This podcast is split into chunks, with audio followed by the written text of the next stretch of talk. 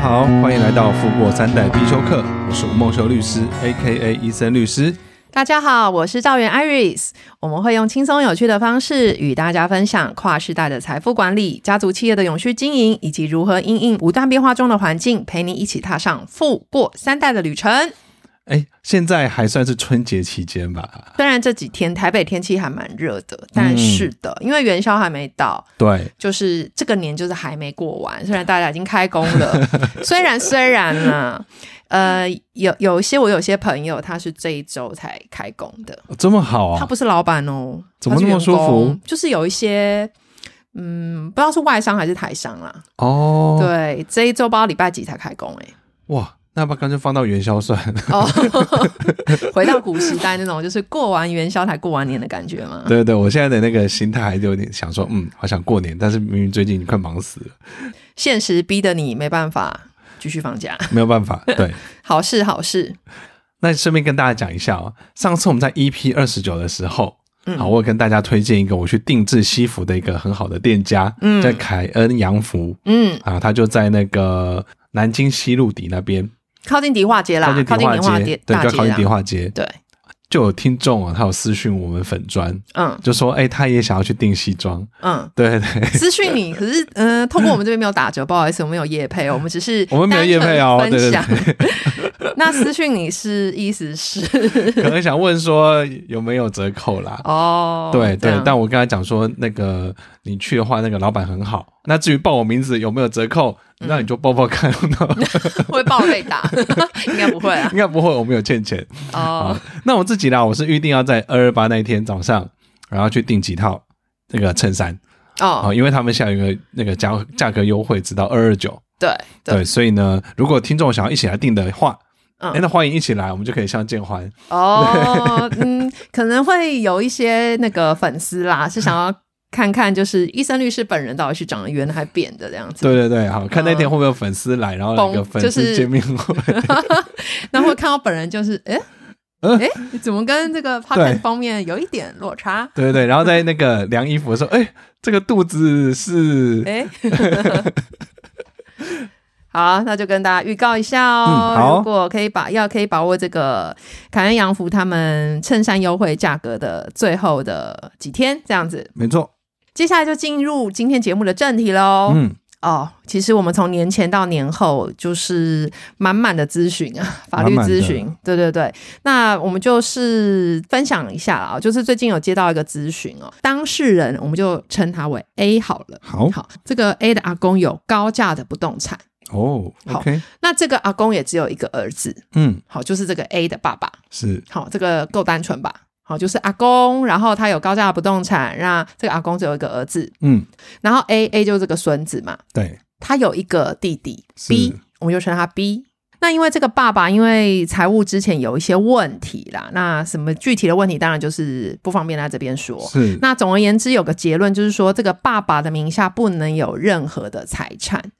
不然会被法院强制执行，哦，所以可能是有欠债，或是，也或许不是。嗯，好，因为哦各各种状况嘛，其实对我们也是有经手过啊、听过啊、耳闻，对都各种样都可的能状况。对，总之呢，就是爸爸名下不能持有任何的财产，因为一旦有了，就会被法院直接强制执行。是，那我刚刚不是说 A 有一个弟弟是 B 吗？，对，那来讲一下 B 的背景好了。嗯， B 其实本身蛮匪类的，哦，至于怎么样的匪类呢， 就各位自己自行想象好了。是，那其实我觉得，孩子一定都是匪类到一个程度，爸妈才会说他很匪类嘛，不会你对做一些感觉好像也不是怎么太大的事情，父母就觉得说啊，我儿子怎么那么匪类？对，好对，重点是他除了很匪类之外，他又失联多年，他跟家庭跟家族已经非常多年没有联络了。他曾经出现过，在他这个失联多年的期间内，他有出现过，哦但是只要他一出现，就是跟家人要 钱。要钱实在是，要不动产， 要钱要没有没有关心，没有慰问，没有任何，嗯而且一副就是你欠我很多钱的那种样子来跟家人要钱。如果你是这个 B 的家人，你看到这样的状况，你会想要你的资产给他吗？我想应该是不会吧？应该不会吧？，对啊，哦对，所以啊，阿公嗯，他就不希望让这个 B 这位孙子取是得他的，因为我说那个阿公有高价的不动产嘛，对，然后所以他就请这个乖孙 A 嗯，来问说，哎、医生律师应该要怎么做？是，好，因为他就觉得这些可能相关的法令啊什么，还是要请教专业的人士。嗯好，然后他就觉得，因为乖孙很乖，嗯 哈、然后又蛮清楚啦，就是说那些表达那些各方面，所以阿公又请他来问问看律师说可以怎么做。 OK，好，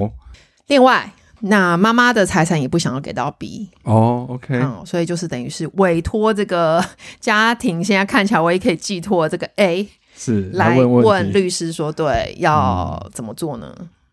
这个问题哦，我先讲一下。嗯我们在整个节目当中，我们每一次分享的这个案例，嗯其实都是有经过改编过的哦。嗯，好，这要先跟大家讲一下。对对对，好，我们不要让人家以为说，哦，我们是不是都把那个当事人的隐私拿出来讲？这是绝对不可能的。对，我们都对有经过改编。对好，所以它绝对跟我们的实际的案件其实是无关。嗯但是呢，它就是一种类型，对一我们种就把类这型，类型来跟大家分享。嗯，好，因为我只能说，很多家庭的这些事情啊，可能会超出我们一般人所能够想象。因为毕竟啦，会来找律师，然后再讲资产相关的，其实就是因为遇到事情了嘛，然后各种对状态，其实这种的案例还不少，是啊，像我今天也就接了两个案子，也是嗯哇类似的。哦，也是类似的， 对，我是听到接个两个案子这样，哦嗯不错不错，龙年一开始就是真的是，嗯，还不错，还生不意错，很好，生意很好。好，我们来跟大家分析一下嗯这个 A 的阿公啊，他的这个不动产。好，因为他说，如果给到这个爸爸的身上的话，如果嗯，将来给爸爸去继承，因为阿公的唯一继承人就是爸爸。对，好，那如果说给爸爸继承的话，嗯哇，那这个爸爸又会被强制执行，所对以这房子到时候可能就没有了。对啊，所以这是阿公一定不希望的。嗯好、像所以呢，看起来如果放到继承，哎，恐怕会出问题。嗯，没错，那第二个方式呢，就是透过赠与的方式。嗯阿公呢很简单啊，他可以直接把这个房子直接送给这个他的金孙 A，嗯送过去之后，那将来阿公离开了，自然就没有继承的问题了嘛。嗯嗯，对啊，那 A 这个拿到房子之后呢，他也不会有需要跟他的弟弟 B 去分的问题，嗯，对，因为这就是他的财产了。对，只是说，如果今天真的把房子送给 A 好了，嗯那阿公继续住在这个房子里面，嗯。他能不能够安心？哦，这是对 another issue。对啊，我们常常在跟客户沟通的过程当中哦，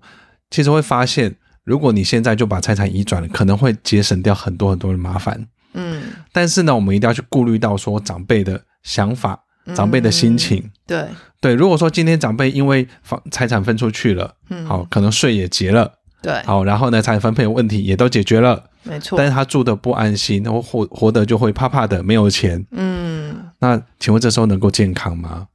哦，所以我常常跟大家说，长辈的生活、他的健康，其实才是我们最重视的问题之一。嗯嗯对，嗯所以如果赠与的话，可能不是这么的合适。嗯那另外哦，如果今天赠与出去的话，嗯将来这个 A 他卖房子的话，嗯，他可能会面临很高额的房地合一税。房地合一税是这样子的嘛？我们的卖价减掉成本，嗯，再乘以税率，对就会是我们要缴的税。没错。那卖价跟成本之间呢，如果越差距越大的话，嗯是，不是要缴的税就越多？是啊，那像这种状况的话，因为它是赠与来的，嗯，所以它在计算成本上面原本应该是零啊，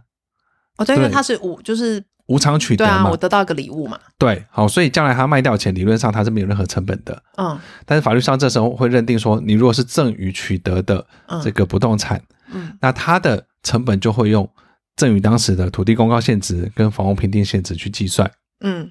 但是呢，土地公告现值跟房屋评定现值毕竟跟市价还是有一大段的落差。对，所以就算这个 A 将来卖房子的时候，诶是平价卖出哦，嗯没有赚钱哦，嗯，可是他还是可能会需要缴很高额的房地合一税哦哦，这是要注意。意的地方。哎，那这跟当初阿公什么时候可能是起造人就是阿公，或者是阿嗯公买来的什么新旧制有没有是有没有有没有差别啊？如果今天是用继承的话，那当然可以用旧制，嗯，但因为他现在是用赠与方式给他的孙子，对，所以呢，他孙子取得之后，将来卖掉就是适用新制了。哦，所以不用管说这个房子是阿公什么时候买的，跟那个就这一端就没关系了。就没有关系了，对对对，哦，嗯那这是赠与的方式。嗯好，那第三个方式呢，就会透过买卖的方式，嗯就可能阿公把这个房子卖给我们的这个金孙。嗯嗯对，但是这时候还会有个问题啊，嗯，什么问题？我们刚刚前面不是说这是一个高价的不动产吗？嗯，真的蛮高价的对，那这个金孙他有没有这么多钱可以去跟阿公买呢？哦。对啊，这个金孙呢买房子的时候，那像这个呢算是二亲等之内的买卖，嗯那国税局原则上会认定成是赠与，所以除非这个 A 他能够去举证说这不是阿公送我的，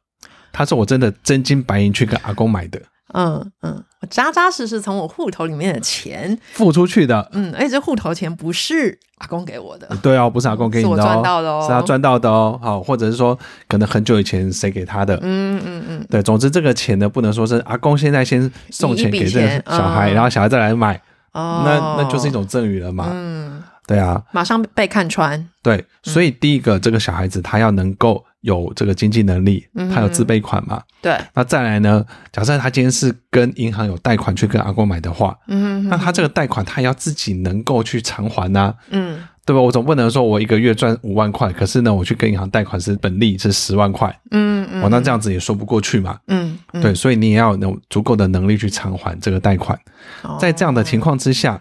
国税局才会认定说，哦，你这是真的买卖卖，对，不是不是假假买卖卖真赠赠与与。对对对，对哦 OK 呃所以买卖的话，你就需要有这笔钱。那当然，买卖有个好处，嗯我那时候有两个好处。嗯，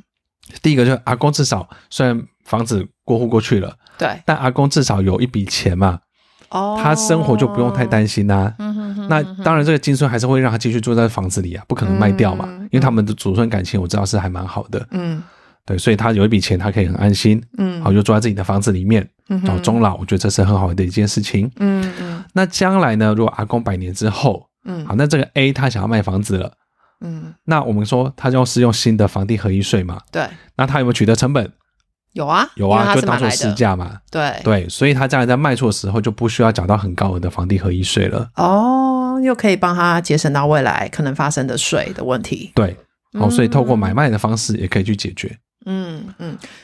那不过我我也想要回头问一下，因为其实有一些长辈是这样子啦，嗯，呃，当然他每个人考量的点不一样。那是我我觉得没有一种做法是唯一一定是最好的，因为就是要看 case by case 嘛。没有好对，那其实有一些，因为是不动产是真的太多了，它可能不是只有那一间房子。对，好，所以有一些长辈他是会用分年赠与的方式，是，好，就是譬如说我分个十年或是几年嗯，嗯的那个过程，把它赠与给不管是儿子或孙子啦。对好，那至于说你说有没有符合到每年的免税额、赠与的免税额之内，但是看人啊啦、因为有些人就会做超赠嘛。嗯对啊反正我就是赠与税，我该付的税我就付给国家，嗯但是我就想要我这个资产赶快到儿子、赶快到孙子手上，没因为错，房地产真的非常多，因为的确有这样子的客户 嘛。哈，是是是，好，但是我们曾经不是有遇遇过一个例子嘛，就是说他在赠与一半，他原本是设定十年内把它赠完毕嘛，对，就赠到第七年的时候人走了。嗯，好，那可能后续又会有一些问题啦。当然，如果你说家庭和乐，然后家族成员里面也没什么，你说财务的问题，什么名下不能持有资产，什么什么等等的，对，那可能就是反正就是剩下的部分就留待继承嘛。嗯好，但是如果是今天这样子的 case 的话，他用分年赠与的话，除了刚刚前面医生律师提到的问题之外，可能又会是你挣到一半，那剩下的又变成还是要走继承程序啊。对啦，对啦，对啊，只是如果走继承程序的话，那就变成是爸爸喽。嗯对啊，嗯，好，那除非爸爸今天抛弃继承，嗯那就跑到谁 A 跟 B 的身上去了嘛。哦，对啊，那 B 一样会拿到啊。所以当然，这个有没有解决方式？有吗？当然有啊，不 然哦，是 哦，我是白混的嘛，对不对？哦，OK，但是呢，我先讲一下，因为这个当事人他是付费咨询来的啦。哦，好，所以好如果说大家有想要知道这个解答的话，对对对，，可以再私讯我们。嗯，好，就是如果你有遇到类似的状况，可以私嗯讯我们。，嗯对 OK，我们是有一个 OK 方法可以很完整的去解决他的问题。哇，听起来非常的厉害哦！当然，医生律师不是白叫的，哦， 不是吃素的。 对对，哎、不过我刚刚有想到，嗯刚刚前面不是说，呃，如果是赠与的话，他对将来卖掉的话，会有那个房地合一税，对蛮差距蛮大这个问题。对，那如果当初他又是用超赠的方式，嗯那他既付了赠与税，是后头那个房地合一税，他下一辈不管给到儿子还是孙子，他下一辈的那个房地合一税，一但他样等于哦啊贡献国家很多哎、对啊，没错啊，没错没错，那我们真的也要感谢这些有实力的人呢。要非常感谢，嗯，对，嗯代表中华民国政府感谢他们。对对对对对对感谢 你们。我是觉得啦，有的时候我都跟当事人讲啊，嗯，如果你为了达到某些目的的话，你该缴的税还是要缴，因为缴税是国民应尽的义务。没错。好，那而且有时候如果缴税可以解决后后续的一些麻烦的话，我个人认为还是值得。 嗯，对，那只是说没有人喜欢缴税，嗯哦，所以还是未来问医生律师说，哎、我想要少缴一点 税，可不可以？十大问的 top three。对对对，好，那当然我们会在合法的管道之内帮大家去想办法。嗯嗯那你刚刚还有提到说，这个妈妈她说彩彩不想要给这个 B 嘛，嗯，对，妈妈身上也有一些财产的。那这个时候啊，说真的，这就会有一些困难度，哦嗯，这会有一些困难度，嗯但呢还是可以去解决。哦哦，那最基本的解决方式，当然就是先至少先写个遗嘱，哦，对，去交代说我的财产怎么去分配。嗯嗯嗯，那至于有特留份的问题啊，嗯那我们就依照个案来看，他的财产情形有哪些嗯，啊？比如说有多少不动产，有多少动产，嗯数额有多少。嗯哼，然后呢，我们再来跟他讨论说，那要怎么样去做，可以最大程度的去降低这个 B 可以拿到的遗产。哦，OK，所以也是有方法可以解的。是的，那大家如果有资产移转、哦传承、税务相关的问题要来咨询的话，欢迎私讯我们的粉砖。医生律师家族办公室，好，那另外我们这个 podcast 的资讯栏里面也有我们的 LINE 官方账号。对，就是点下一个预约咨询的连接，嗯那你就可以加入我们官方账号了。好的，今天的分享希望能够让大家透过适当的方式顺利传承资产，家族成员都能享有富足生活。让我们一起财富永续，富过三代。最后，请大家订阅我们的节目，Apple Podcast 请留五颗星，也可以留言给我，给予宝贵建议，或者你们希望听到什么主题，也都可以留言告诉我们哦。